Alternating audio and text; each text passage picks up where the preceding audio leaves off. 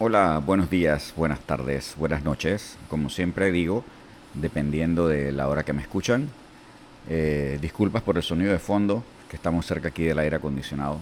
Hoy, nuevo episodio del podcast, donde simplemente es para comentarles que es, es válido, es válido llorar.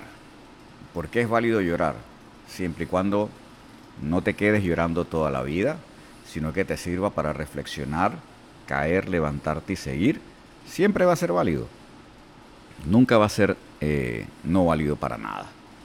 Em, ¿Y por qué hago esta reflexión hoy? Hoy confirmo una vez más de que, además de que hay mucha gente buena y que tenemos esperanza en la humanidad, también existe mucha gente mala. Y la vida al final es así. Entonces hay que comprenderlo. Hoy, viendo unas cosas de, mi negocio, me doy cuenta que eh, se aprovecharon en mi tiempo de enfermedad, cuando estaba con mi tratamiento de cáncer, eh, y se hurtaron, porque es la palabra correcta, se hurtaron eh, ciertas piezas de unos vehículos que tenía yo, que pueden estar valoradas prácticamente en tal vez dos mil, tres mil dólares. De hecho son como tres mil dólares. Entonces, en estos momentos en que se necesita la plata para tratamiento, para recuperación, la economía está mal y demás, lógicamente da impotencia, da rabia, decepciona, frustra. Y aquí les confieso, vine a mi oficina, me arrodillé y lloré tal vez un minuto y dije, tú eres más fuerte que eso, Kenneth. Tú eres más fuerte que ellos y eres mejor que ellos.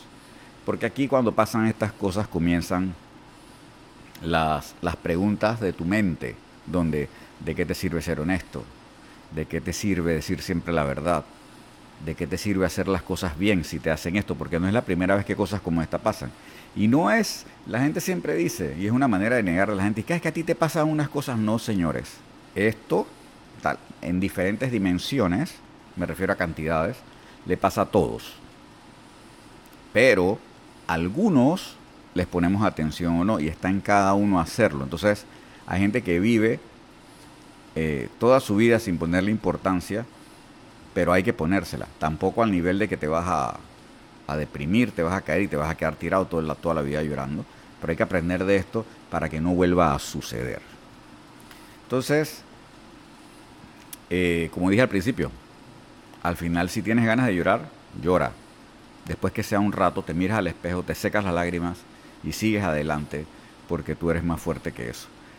Lógicamente sigo con la frustración y la decepción eh, de ver cómo gente ante la desgracia, por decirlo así, o, el, problema de otro, eh, saber que yo, por ejemplo, estaba en medio de quimioterapia, radioterapia y que pasé tres meses muy malos y regresé como al quinto mes.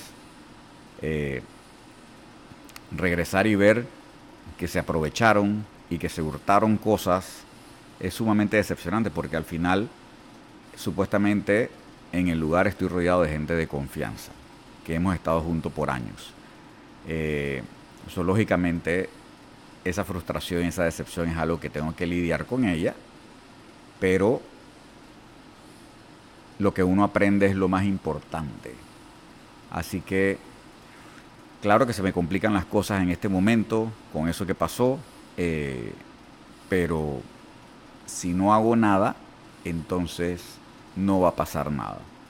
Hay muchos que me van a decir, ah, ponles una denuncia, no sé qué. No, yo ni siquiera voy a poderme acusar a nadie. Ah, que el karma se va a encargar. Tampoco soy una persona eh, muy creyente del karma. Lo que pasa es que quien anda en malos pasos siempre le van a pasar cosas malas. Esta persona que hizo eso va a seguir hurtando y en algún momento caerá. Y la gente dirá, ese es el karma. No, no es el karma, es que anda en malos pasos y por eso le va a pasar. Ojo, tú puedes andar en malos pasos y nunca te van a pillar, como también puedes andar en buenos pasos y te van a pasar cagadas. Acuérdense siempre, hay gente que nunca fuma y le da cáncer. Hay gente que una alimentación balanceada y se muere de un ataque cardíaco. Hay gente que lleva una muy buena vida y se le mueren los amigos, se le mueren los familiares, se le muere la esposa, el esposo, los hijos, etcétera. So, hacer las cosas bien, entiéndase, no es garantía de que todo salga bien y para eso hay que estar preparado. Y hacer las cosas mal no es garantía de que todo te va a ir mal y que en algún momento vas a quedar preso o quién sabe qué, para nada. Lo que nosotros vemos en las noticias son los que agarran. Hay un porcentaje grandísimo de gente que toda su vida se dedica a delinquir y no les pasa absolutamente nada. Y hay gente que le va bien haciendo el mal.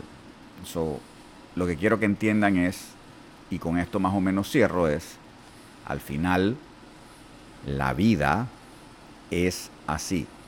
A cada uno nos van a pasar cosas diferentes, a cada uno nos van a pasar cosas malas, cosas buenas, pero compréndanlo, las cosas buenas son pocas y cuando las tienes hay que agarrarlas y aprovecharlas, porque el día a día siempre va a estar lleno de cosas, de retos, va a estar lleno de problemas, de inconvenientes, pero en algún momento alguien te va a sacar una sonrisa, en algún momento algo te va a pasar que te va a sacar una sonrisa.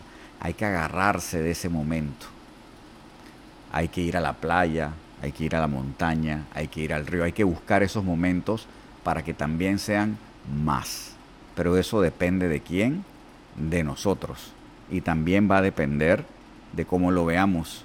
Siempre usan la analogía del vaso medio lleno, medio vacío. Cada vez que a mí me ponen ese ejemplo, yo les digo, yo no sé si está medio lleno o medio vacío, yo me tomo el agua. Con eso cierro y que tengan un excelente día. Próximo podcast lo verán esta misma semana. Saludos.